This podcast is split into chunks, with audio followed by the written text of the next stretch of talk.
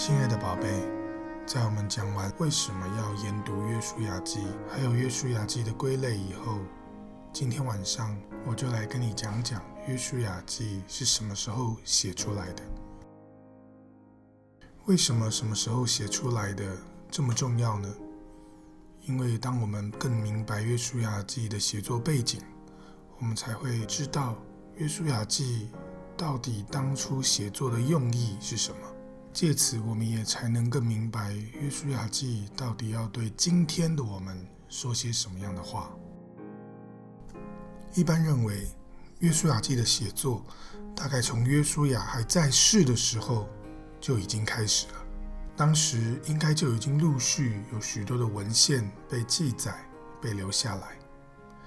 但是，整本约书亚记被编写完成，一般都认为。是在士师时代的时候，原因相当简单，因为约书亚记中暗示性的记载了约书亚之后的时代所发生的事情，这是在约书亚还在世的时候不可能写下的东西。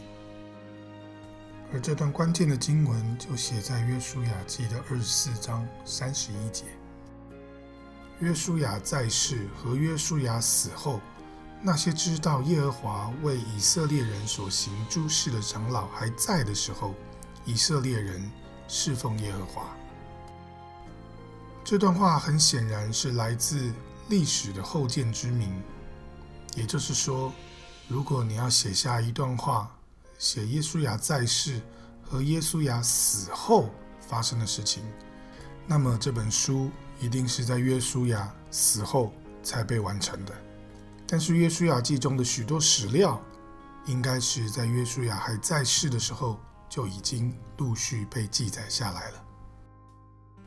不止如此，这段话很显然是写在约书亚死后，而且是那些知道耶和华作为的长老也陆续老迈了、离世之后才写的。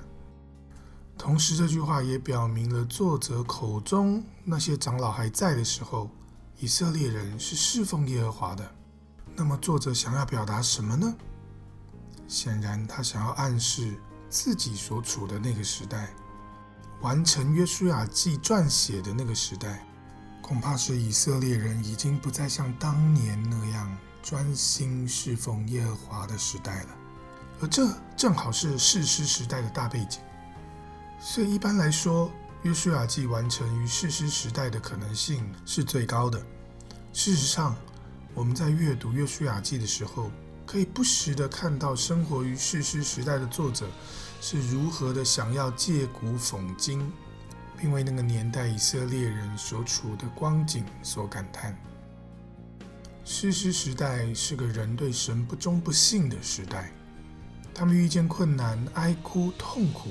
就来求神，神赐福没多久之后，他们顺遂了，他们就离弃神，照着自己的心意而行，于是他们又失去了神的祝福，掉入困境里，然后周而复始的又回到神面前来寻求神，一旦顺遂了，又再次把神甩到脑后。其实这不就是很多人信主之后的光景吗？我们对神不也时常这样吗？